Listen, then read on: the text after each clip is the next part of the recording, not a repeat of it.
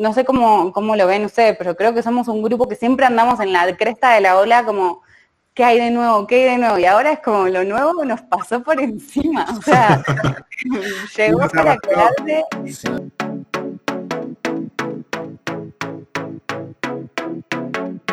Hola a todos, estamos aquí en otro capítulo de Diseño con Ñ. Hoy vamos a hablar sobre el COVID, bueno, un tema especial en estos tiempos en el que todos estamos de cuarentena y nos parecía interesante como hablar de cómo nos afecta a nosotros como diseñadores y digamos que también cómo al diseño de productos y servicios está afectando esta crisis.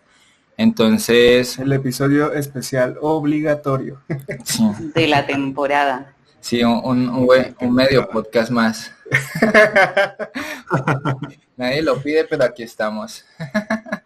y bueno, pues queríamos básicamente hablar de esta situación, eh, qué podemos predecir y recomendar eventualmente. Y pues para empezar, eh, me presento, soy Arturo, estoy con Omar, ya que somos roomies.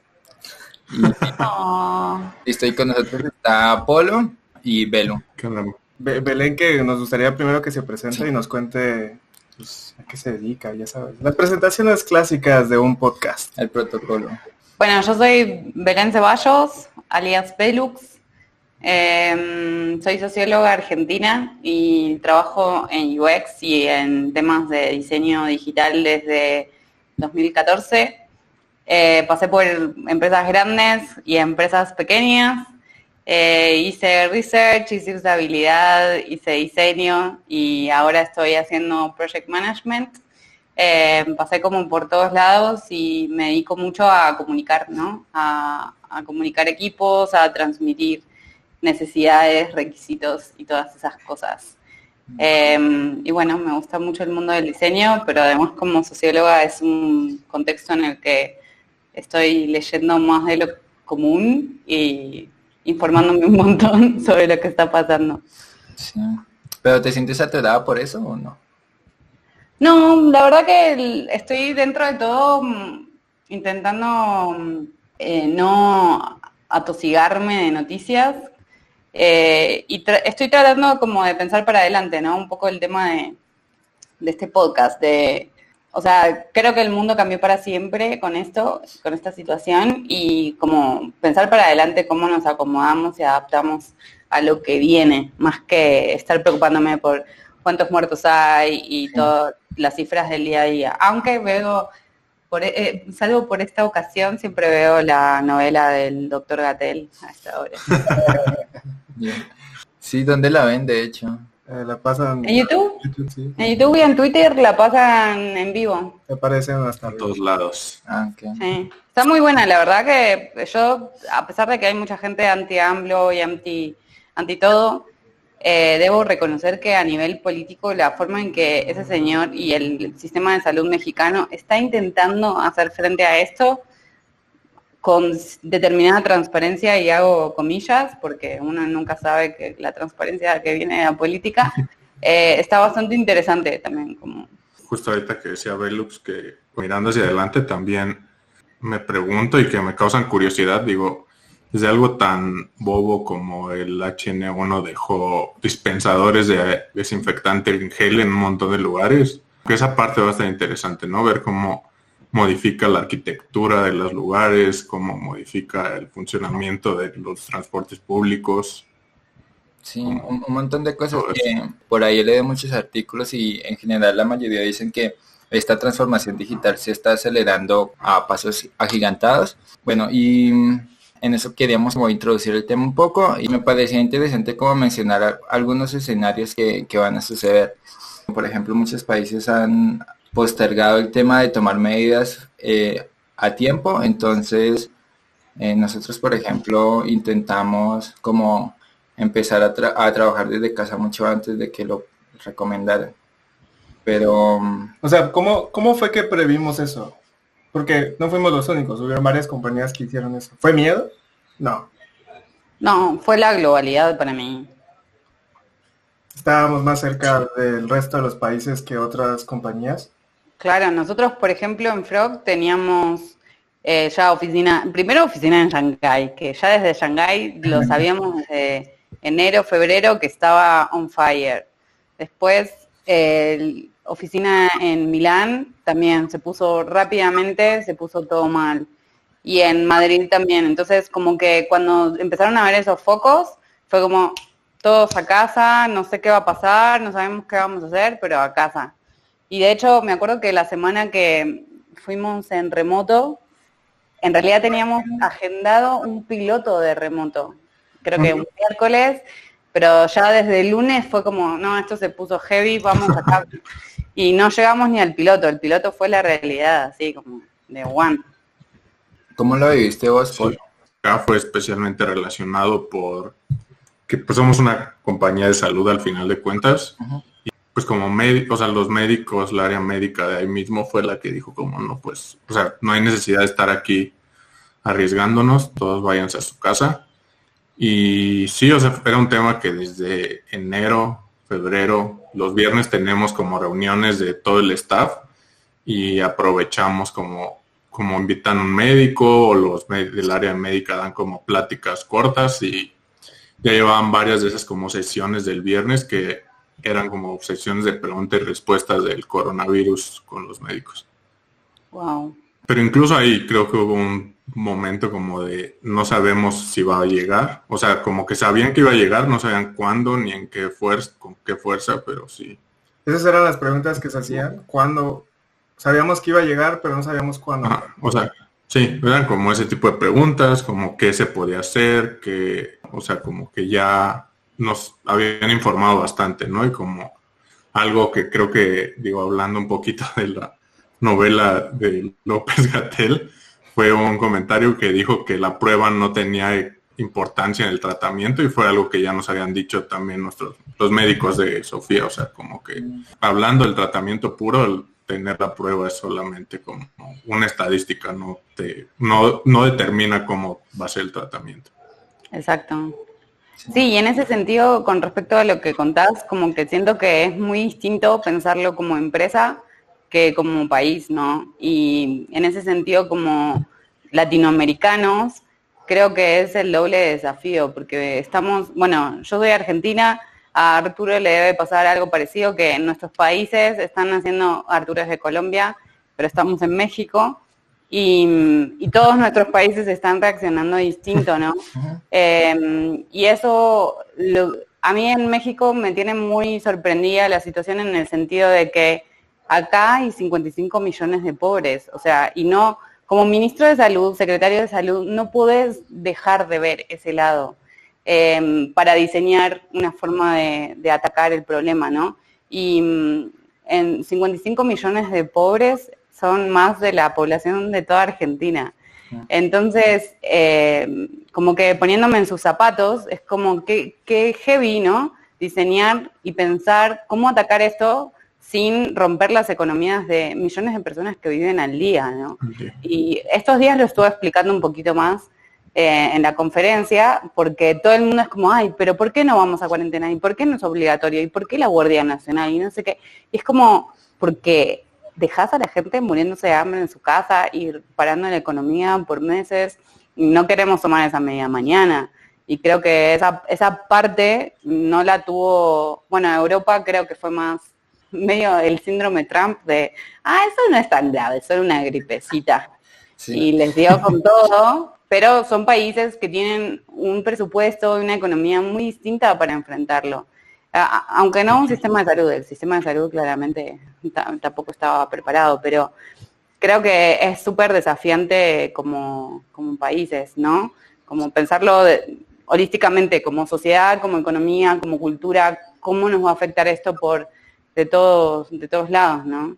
igual yo he visto como la situación de un A-B testing en las situaciones específicamente de México y Colombia, porque Colombia sí tomó una cuarentena obligatoria y de verdad le colocan multas a las personas que salen y incluso he escuchado historias de que han deportado personas pues extranjeras porque están en Colombia y pues salen cuando no deben. Está muy interesante ver al fin cómo la cuarentena obligatoria y las medidas que está tomando México van a como marcar una diferencia. Porque todo el mundo dice que a México le va a cobrar la factura la tardía respuesta que tuvo, pero todavía está la expectativa sobre eso. Y es justo como diseño de políticas públicas, no es como cualquier cosa, y menos una tarea sencilla. Claro que a nivel tal vez como de los que más hablan o los que más podemos escuchar en Twitter o en redes sociales, probablemente no pertenecen a esta como a este estrato socioeconómico y por eso es tanto el como mensaje de cómo nos va a ir mal y presión porque no hay todavía la concientización suficiente hacia las personas sobre la situación real del país. O sea, y creo que eso es. Sí. Igual, ellos lo tienen muy difícil en el tema de que hay muchas partes moviéndose, pero por ejemplo en las empresas eh, se ha visto como varios tipos de reacciones. Voy a mencionar unas cuantas para charlar sobre eso, no sé. Muchas empresas han tomado esta posición de dar discursos como con mensajes de apoyos. Lo hemos visto como en mensajes de BBVA incentivando que eh, se queden en casa y como un tema de marketing. Otras eh, lo han llevado un poquito más como no importarse tanto por su, su profit, sino pues las personas y servicios como los de Adobe, como Stadia, Affinity y cursos como en Coursera o Code Academy para que exista un apoyo por parte de estas compañías. Eh, lo vamos a compartir eh, de cuáles son todos estos servicios que están generando estos descuentos. Y otros servicios, por otro lado, han estado intentando apoyarlos con desarrollo de features dentro de sus plataformas, como Instagram, que ha intentado, por ejemplo, dar un sticker con el que puedes hacer una mejor como experiencia de compra con servicios como más pequeños. Entonces, son bastantes aspectos en los que las empresas pueden apoyar, pero mi pregunta aquí es, ¿cómo podemos empujar nosotros esto? Aquí también es un poco, creo que estrategia de quienes son los product owners de cada uno de estos. Lo que leí, por ejemplo, de los stickers de Instagram es que era una funcionalidad que ellos ya estaban trabajando desde hace varios meses. Y a raíz de lo que sucede, pues tienes la oportunidad también de bajar cierta cantidad de recursos hasta a un sector de, tus trabajadores y enfocarlos en otra cosa, ¿sabes? Porque ya no tiene la misma relevancia que tenían antes. Mm. Ya no tiene caso que hagas una funcionalidad que realmente no va a afectar a tus usuarios por todo esto del COVID. Cuando puedes enfocar a toda esa cantidad de gente en esta funcionalidad, por ejemplo, que permite coleccionar todos, a, todos los usuarios que tú tienes siguiendo que usan ese sticker. Y eso es lo que hicieron, agarrar a todos los ingenieros, mandarlos para allá y hacer eso. Google hizo algo muy similar, por ejemplo, eh, creo que mandó cierta cantidad de gente de, servicios que ahorita no se están usando y los mandó directo a Google Meet. O los mandó directo a Stadia, los mandó directo a YouTube, porque ahorita eran necesarios en esos sectores que antes no era tan, o sea, que ahorita están con muy, mucha, muy alta demanda. ¿no? que es un poco en el diseño de la, la, estrategia en el roadmap de todas las funcionalidades que se están sacando constantemente en los productos. Sí, pero a la vez en ese sentido está como que tiene un doble filo, ¿no? El asunto, en el sentido de que así como hay empresas que están como rompiéndose la cabeza en cómo puedo ayudar a, mi, a mis usuarios a que sigan y que en general tienen mucho que ver con su planificación presupuestaria y con su profit, porque con, con dinero baila el mono, ¿no? o sea, todos, todos trabajamos eh, si, si hay algo detrás. Pero el tema es, ¿qué pasa primero con las empresas que se aprovechan de eso? O sea, también Instagram se llenó de ads de, ay, necesitas un escritorio, ay, necesitas esto, eh, no puedes vivir sin tu máscara y no sé qué. Y es como, mm, ¿hasta qué punto te estás abusando un poquito de, de la situación, no? Y, también todas las empresas, creo que el mundo en startup especialmente está bastante en jaque, que para nosotros ha sido como, eh, no sé, no sé tanto para vos, Polo, porque no te conozco tanto, por no escucharlo seguido, eh, pero mm, creo que el mundo de startup está en jaque y hay muchas startups que se están quebrando, que no estaban preparadas para algo así, que no estaban preparadas para afrontar esto y para apoyar eh, a sus trabajadores. ayer, por ejemplo, salió una carta súper, eh, una nota de Carta, que es una empresa que apoya a los, las startups que hacen, que te eh, dan stock options. y Carta es como la app con la que las distribuyen y tenés el contrato y todo eso. y tuvieron que echar a 160 trabajadores, 161, y, y nada, era el CEO contando cómo manejó la decisión, cómo les contó a todos, cómo tuvo que, decidirlo, como invitando a otros a conversar del tema. Y creo que está muy heavy como la, doble balanza, ¿no? Porque Adobe tiene toda la lana, todo el dinero para hacer algo así, mientras que hay otros lugares que no estaban preparados. ¿Cuántos no estábamos preparados? Sí. Ah, digo, y el problema también sigue siendo que creemos, o sea, como que tratar de encontrar tal vez una solución digital, o sea, también han salido un montón de apps de coronavirus y es como, ¿por qué no mejor gastar esos esfuerzos en ayudar de otra manera en lugar de, porque pues al final este no es un problema de tecnología, ¿no? Creo que hay cosas específicas tal vez de tecnología que pueden ayudar a la situación, pero mitigar realmente el problema del coronavirus en sí, pues no es un problema tecnológico y creo que es parte como de esta obsesión de las startups también de ver como problemas y quererlos solucionar directamente con una app. Pues sí, como una app, ¿no? Es como el chiste este de vamos de hacer una app para que ya no seas pobre, o sea, es como, como cosas que no tienen solución. Eh, ustedes en Sofía, que son un este, pues una compañía pues de salud, como dijiste hace rato, ¿qué medidas tomaron? Digo, al final de cuentas, no sé, no sé si nombrarlo como aprovecharse de la situación, pero pues de alguna forma tienes que sobrevivir, ¿no? Y, ustedes siendo una compañía de salud, pues con más razón, ¿no? ¿Qué medidas se tomaron desde su lado? Pues, la verdad es que tenemos una posición bastante afortunada de, de tener funding suficiente para que esto no sea tan complicado y más bien fue justo con eso, o sea, como viendo que no nos ponía en riesgo, vimos como el cómo podemos ayudar en la situación, justo, ¿no? Como mitigar como todo lo que envuelve el, evento y no necesariamente el causal. Fue que teníamos terminado un producto de videoconsultas y lo, o sea, y lo sacamos para todas las personas de Ciudad de México, gratuito, o sea, sin ningún costo, sin ningún cargo porque pues al final ya tenemos a los médicos en el payroll, ya tenemos, o sea, solamente es como de esos recursos que ya teníamos, echar mano y ver cómo podíamos ayudar. Y justo es eso también, como que siento que algo difícil en estas situaciones de ver cómo ayudas o así es como cómo de verdad ayudas y no estorbas, ¿no? Porque sí. pudimos haber dicho como sí, o sea, a nivel nacional y todos los que quieran, pero pues no, o sea, se trata de tener capacidad y que realmente sirva de algo y que no sea como un PR stunt, o sea, que sea algo que de verdad sirva. Y su proceso, bueno, no sé, la verdad que tanto eso se pueda compartir, pero su proceso de reacción en el producto, ¿cómo fue? O sea, cuando todo esto empezó estábamos en una fase beta, esa sí era cobrada y con los beneficios que tenía.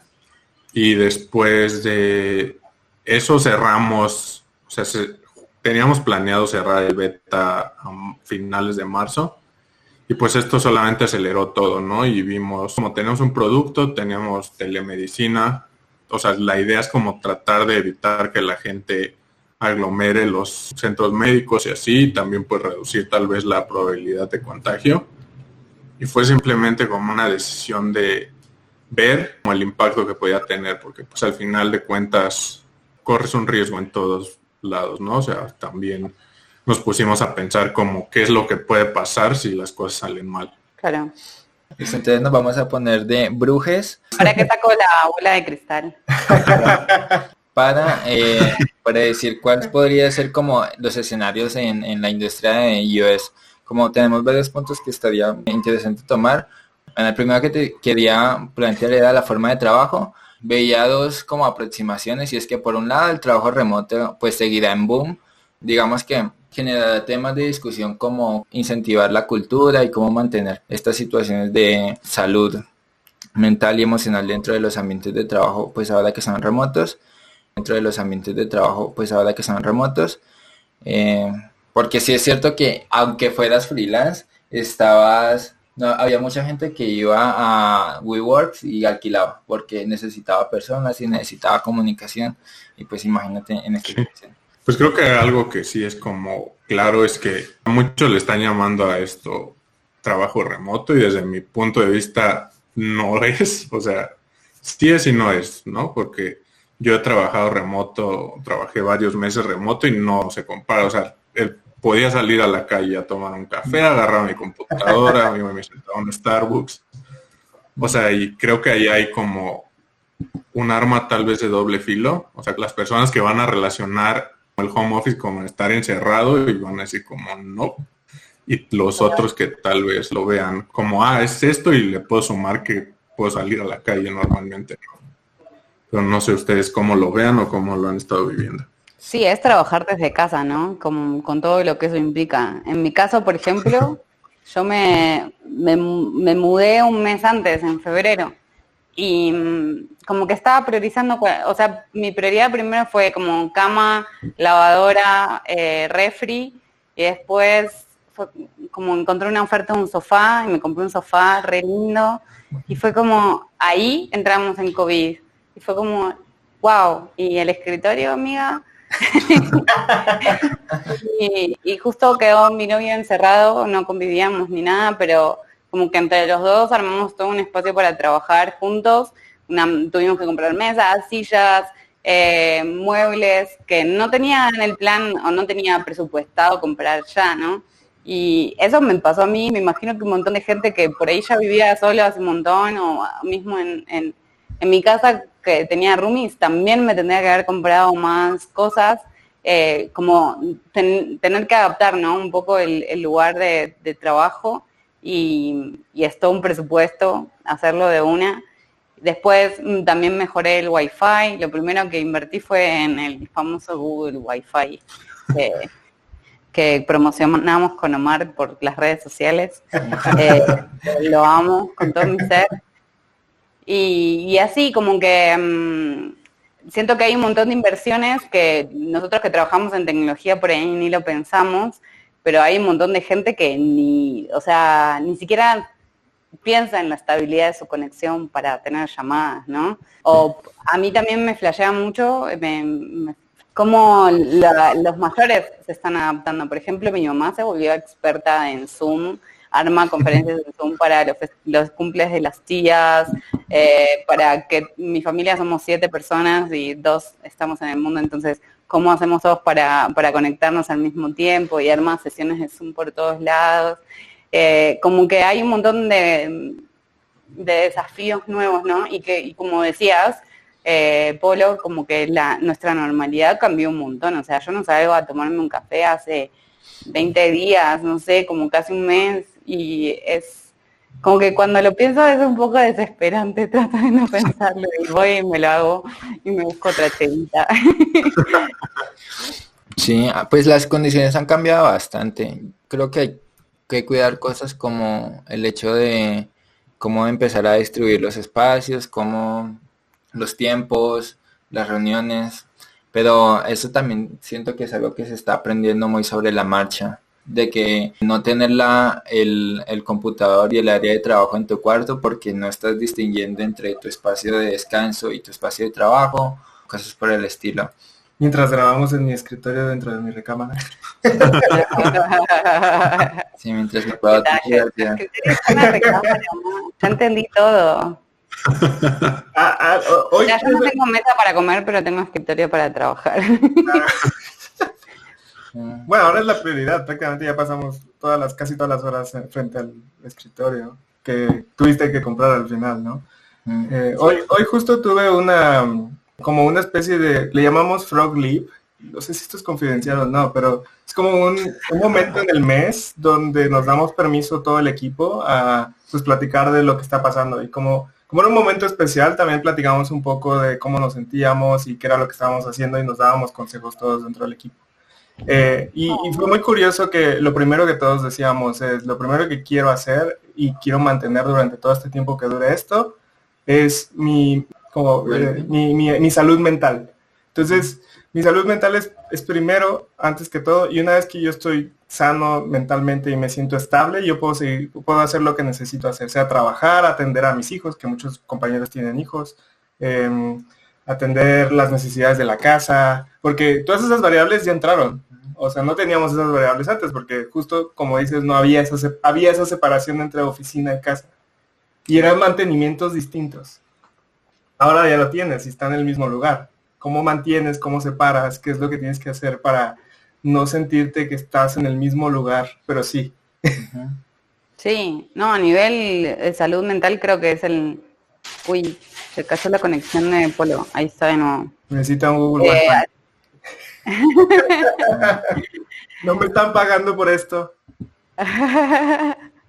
en términos de salud mental creo que es el mayor desafío. Yo estoy como súper agradecida de que en diciembre empecé un camino personal de hacer terapia, de hacer tratamientos por la ansiedad mm. y tengo sesiones semanales y un montón de cosas que me ayudan un montón a enfrentar esto y a no volverme loca en el camino. De hecho, lo estás haciendo eh, online, como que tienen videollamadas con tu terapeuta y así. Sí, eh, o sea, yo justo me acuerdo el último día que fui a la oficina, tuve la última sesión y ese día me acuerdo que llegué y normalmente nos dábamos besos porque somos argentinas y somos besuqueros. Eh, y nos dábamos besos y ese día fue como, eh, mejor de lejos, ¿no? Sí, mejor de lejos. Y la semana siguiente me dijo, mira, estoy decidiendo no atender más en persona porque eh, me parece que es un riesgo para todos, ¿qué te parece si lo hacemos por llamada de WhatsApp? Y yo sí, como lo re necesito, porque además para mí las primeras semanas fue re agobiante fuck, estoy viviendo con mi novio, ¿qué quiere decir esto? ¿Cómo vamos a hacer todo? No está lista para convivir, ¿qué vamos a hacer? Y después como que me cansé y me di cuenta que qué bueno que no estoy sola porque trepándome por las paredes eh, que tengo a alguien que me acompaña, que, me ayuda a afrontarlo, que le puedo dar un abrazo a alguien cada tanto. Eso me parece, ustedes, Artu y Omi, eh, aprovechen para abrazarse cada tanto porque a mí me pasa que extraño mucho abrazar a mis amigos, mucho. No sé si es por Argentina o qué, que somos muy así del abrazo, pero nos extraña un montón como el contacto, ¿no? De, con la gente. Sí, salió a almorzar a veces esos espacios. Sí, salir a comer, hablar boludeces, eh, hablar boludeces y no por videollamadas. Hoy, por ejemplo, yo tuve videollamadas casi todo el día. Hasta comí y terminé y entré en otra y así. Entonces, como que ahora, ponele, nos vamos a encontrar entre amigos, pero es como, ay, otra videollamada más. O me encuentro con mi familia y hay otro Zoom. Em, y los amo, pero como que también es pesado, ¿no? Ese, esa conexión remota. Sí. Entonces, creo que es muy importante el tema de la salud mental. Y yo también estuve como súper atenta de mis amigos.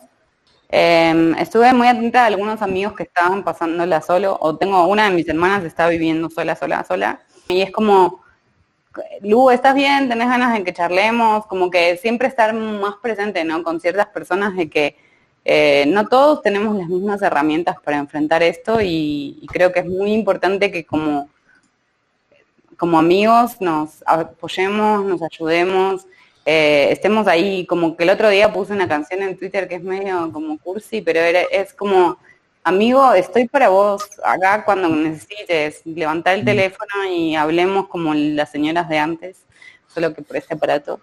Eh, lo veo, lo veo incluso como servicios y productos que las personas van a estar como casi que anhelando y eventualmente llegarán y cobrarán más fuerza.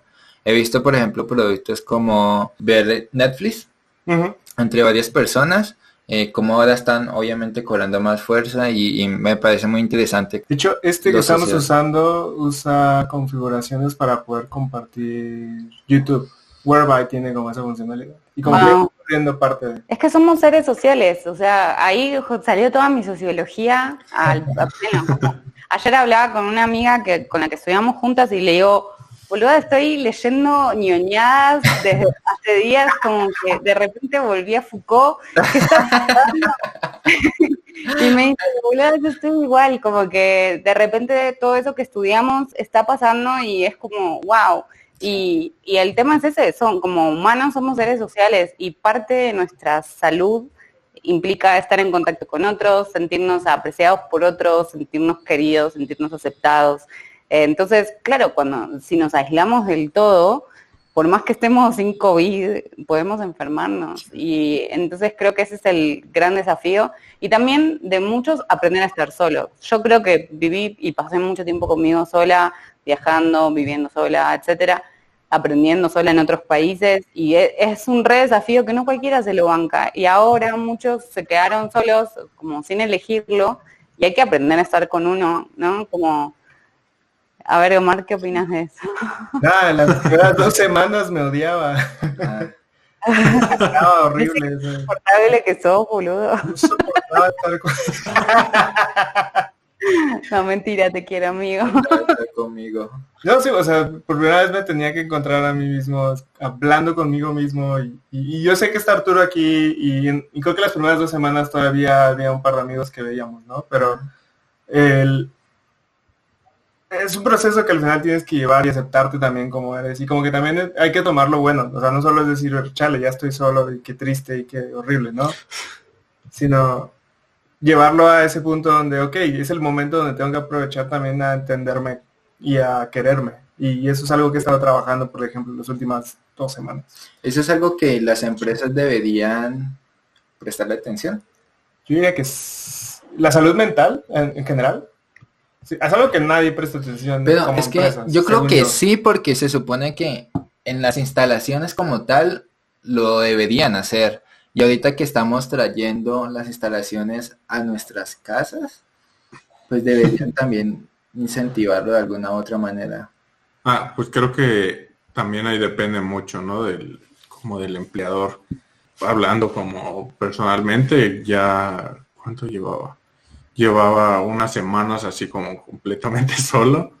Y sí, o sea, las primeras semanas tal vez fueron como bien, normal, porque también digo, tuve la suerte justo de haber viajado solo y de vivir un rato en la universidad solo y era como normal, pero creo que es justo esa, ¿no? Creo que desde algo tan sencillo como ir al café y saludar a alguien y comprarlo y ver gente, o sea, como ni siquiera estar como solo es como muy distinto a esto otro, o sea, creo que lo decía como en broma la otra vez, o que los astronautas tienen entrenamientos para estar aislados y estar como solos, o sea, no es algo que, no es algo natural, no es algo que para lo que estemos hecho.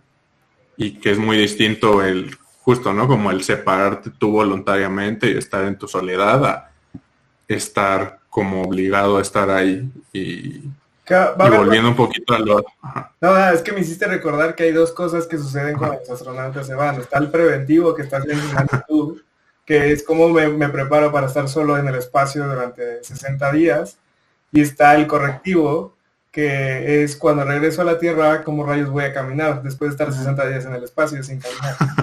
Entonces, también hay que aceptar que vamos a tener consecuencias cuando regresemos a lo que, si es que algún día regresamos, a lo que era normal antes. Entonces, esta nueva normalidad es también como prever un poco y, y tratar de ver cómo nos vamos a adaptar a ella, ¿no? Mm. Sí. Y de lo que decía de los empleadores, o sea, creo que importa mucho, ¿no? En mi caso yo hablé como directamente con mi manager uno de los días como en los que estaba más complicado y fue como que sentir esa humanidad de su lado y también que él mismo dijo como que había días en los que no se podía ni concentrar, o sea, que pues no había más que hacer más que aceptarlo y como ese saber que puedes y que va a haber días en los que no eres productivo por todo lo que está pasando es como, siento que es muy, no sé si la palabra es terapéutico, pero es como muy reassuring, como muy, pues tranquilizarte, ¿no? claro, es empatía, eso es empatía pura. Y eso es por dicen que, que es tan importante ser empático y escuchar a los otros. No, necesitamos como que nos entiendan, que haya otra persona que diga como todo va a estar bien, tranquilo, te entiendo, tomate el día. Nosotros también, eh, bueno, yo en mi equipo tuve un par de situaciones así bastante fuertes y, también hubo un día que les dije como, perdón, pero hoy no puedo trabajar más, o sea, tengo la cabeza en otro lado, ya no, no puedo aportar más a esto. Y no hubo ningún jefe tirano diciéndome como, no, vuelve a trabajar, eso está mal. Y, yo es algo que he priorizado muchísimo en mis últimos en mis últimos trabajos, o sea, salud mental y eh, estabilidad laboral, cultura de trabajo más que estabilidad laboral es como 100% importante para mí, como prefiero estar en una empresa que no me pague tanto, pero que, me pueda asegurar que su cultura está chida, que me haga bien, que, me respete como ser humano, porque me imaginaba en este contexto estar en algunas empresas está bien heavy, como no tener esa contención ni en tu casa, ni en tu trabajo, ni en tu familia, está bien heavy, ¿no? Que por cierto, de ese lado, ¿qué esperan las empresas de nosotros? ¿Qué tipo de aptitudes esperan? ¿Qué cosas podemos aprender y como qué cosas podemos aportar dado como toda esta situación, no solamente en el presente y sino hacia futuro? ¿Nosotros a ellos o ellos, a nosotros? a nosotros? Como, porque igual, eso también determina nosotros qué deberíamos hacer para actuar hacia el futuro, en el sentido de que, listo, hay empresas que ya van a empezar a buscar más que entiendan más análisis de datos porque están recopilando datos y por montón. Eh, eso en temas de skills técnicos, pero también en temas de liderazgo y de que, por ejemplo, tengas habilidad para tener empatía con las personas que están al otro lado de la pantalla y que no sabes cómo han tenido su vida. Uf, cómo liderar entre pantallas. Yo creo que sobre todo como diseñadores, el mayor desafío tiene que ver con ser innovadores. Eh, como que si hay un momento para pensar out of the box, para pensar para adelante, para atrás, todos los casos posibles, es este. Y creo que también las empresas que se diferencian van a ser las más innovadoras, las que digan, eh, se salgan del speech de la transformación digital y realmente estén transformando industrias, empleos, formas de trabajar, formas de pagarnos, formas de mantenernos sanos. Em, y creo que como diseñadores es el mayor desafío que tenemos, ¿no? De, de poner toda nuestra creatividad ahí. No sé qué opinan. ¿Qué, pasará cuando, ya dominemos nuestra salud mental estando solos? ¿Será algo que a oficina? Es que, va a ser un constante aprendizaje. Digamos que yo siento, he sentido que en este momento hemos intentado innovar no solamente en temas de cómo hacemos mecánicas para hacer, por ejemplo, investigación de forma remota, sino cómo generamos mecánicas para mantener la cultura cómo jugar. Cómo jugar a través de Miro. Eh, y, siento que muchas veces en reuniones donde, por ejemplo, estamos en dinámicas de que se acaba la reunión y no sabemos qué hacer, como que ya toca empezar a empujar más el listo, qué vamos a hacer después de estas reuniones y porque cada diseñador debería como incentivar el llamado a la acción. Eh, pero sí es cierto que que aparte de la innovación, como el, push forward, de tengo que empujar y tengo que hacer parte del cambio. Como, dato curioso, eh, hoy, hoy dentro de la junta, eh, una de las líderes dijo algo de, o sea, siempre hay una junta y normalmente tardan entre cinco minutos en llegar todos, ¿no? En, en, que todos estemos listos porque son juntas de 10 personas, ¿no? Y entre esos cinco minutos, a ella le encanta, y me pareció muy curioso que ella lo dijera, que, tuvieras como este chit chat, donde puedes empezar a platicar de pues, cómo te fue, cómo estuvo tu día, qué estás haciendo. Pequeños espacios que normalmente te das al final de la junta, porque cuando termina lo que, lo que vas a ver en la junta, cortas la llamada y ahí nos vemos. Y, ese, y esas interacciones quedan, o sea, se quedan muy cortas. Entonces cinco minutos de eso ya para ella es oro. Entonces, digo, me pareció curioso mencionarlo, pero... Sí, no, y están súper bien porque en un espacio físico normal pasan naturalmente cuando te ves con ellas en caminando en los pasillos en el mismo espacio, pero aquí hay que tener más impulso para, para buscarlas. Alguna vez me tocó escuchar que creo que es en Dribble donde tenían un tienen un canal como de audio de Discord abierto todo el día y le llaman como water cooler donde prendes el canal y a ver quién está ahí se ponen como a platicar pues literalmente como si estuvieran en la oficina y fueran por un café y se quedan ahí platicando un rato. Qué cool, eso está re bueno. Y en ese sentido, con respecto a lo que decía Arturo, como que creo que innovar no es solo innovar a nivel profesional, a nivel de skills, a nivel del producto que creamos, sino también en la forma en que socializamos, ¿no? Como que, y, y también relacionado con lo que decía Apolo más temprano, no es la tecnología el problema, sino el tema es humano, es social, es cultural, es político. Y cómo lo resolvemos, cómo usamos la tecnología como una herramienta para, para todo eso. Y va más allá, o sea, no vamos a curar el coronavirus, pero quizás encontramos formas de mantenernos más conectados, de mantenernos más sanos, em, de, de aprender a sobrellevarlo. El otro día vi una película, les dije también a mis amigos y, no sé si recomendar que la vean porque está bien heavy, que es Contagion. ¿La vieron? Está en HBO eh, y está bien heavy porque es de 2011, pero es como premonitoria.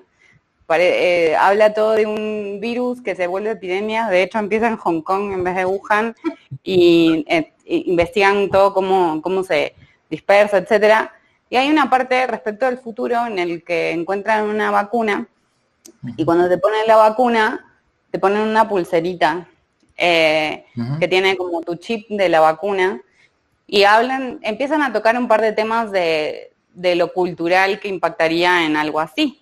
O sea, empezamos a no discriminarnos por raza, color o, país, sino porque tenés una vacuna o no. O, con mis amigos también pensábamos como, ¿qué onda si mañana quiero ir a un antro o quiero ir a bailar y me tienen que tomar la fiebre antes de entrar? O sea, ya no importa si sos mayor o no de 21, si podés tomar, pero quiero saber si tenés fiebre porque si no vas a contagiar a todos. Como mm. estos nuevos mecanismos de exclusión e inclusión creo que son los que más me preocupan y porque nos están volviendo, están como justificando mucho cierto totalitarismo, ¿no? Cierta, ciertos mecanismos de, ok, ahora todo, ah, por ejemplo, todo el mundo ahora pidiendo en México, ¿por qué la, policía no me reprime si salgo a pasear? Entonces puedo pasear. Como, no, amigo, porque somos humanos, o sea, ¿por qué necesitamos represión para, para portarnos?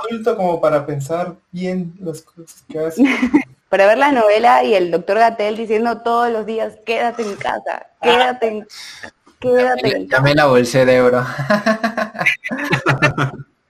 Yo tipo, me sale como, ¿vieron el meme de Gatel con el rayo? Así que dice,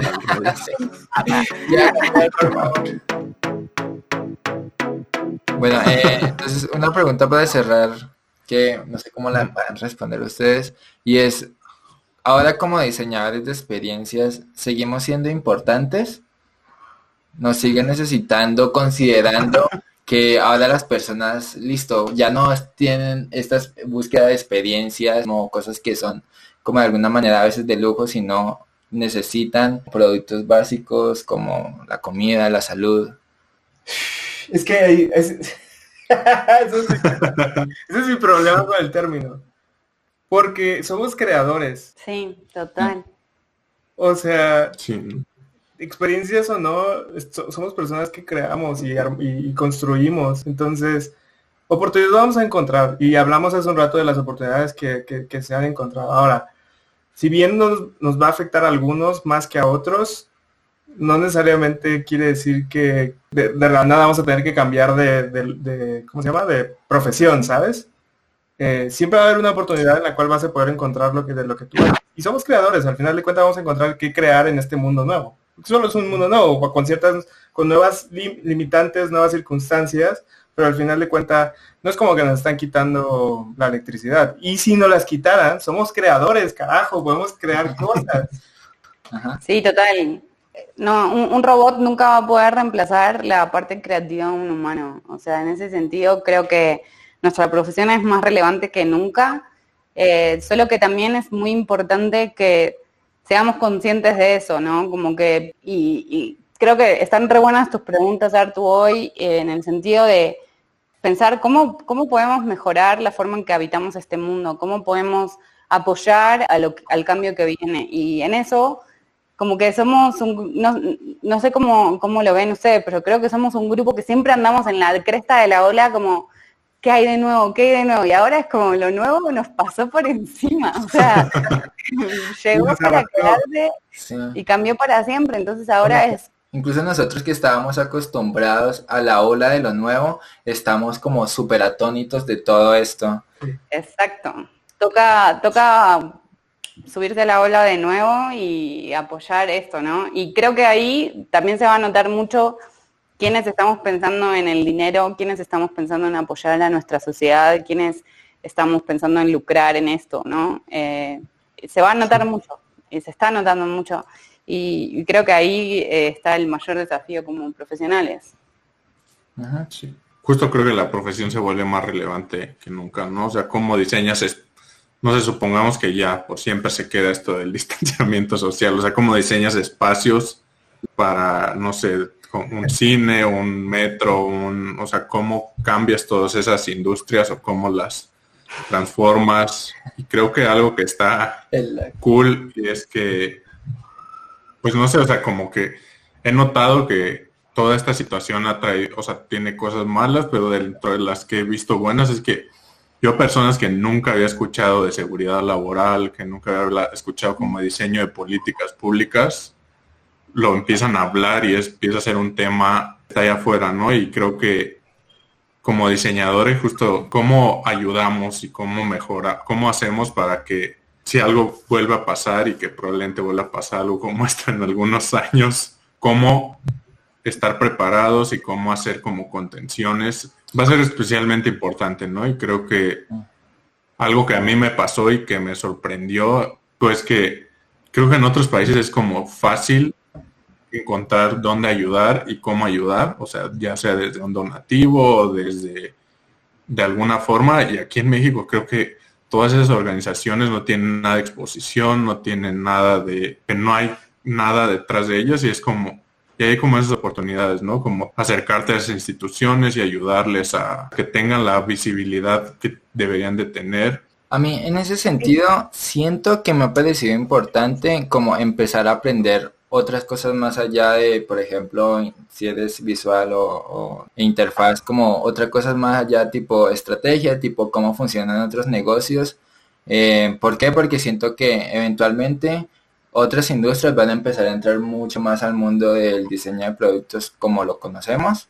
Entonces, hoy hablé con Omar un tema súper específico que me pasó por la cabeza y es cómo están haciendo ahora las trabajadoras sexuales para cómo lidiar en esta crisis, cómo pueden adaptarse o muchos otros tipos de profesiones, los restaurantes que tenían su foco en la experiencia dentro de las instalaciones o museos que ahora están haciendo tours online para, las personas.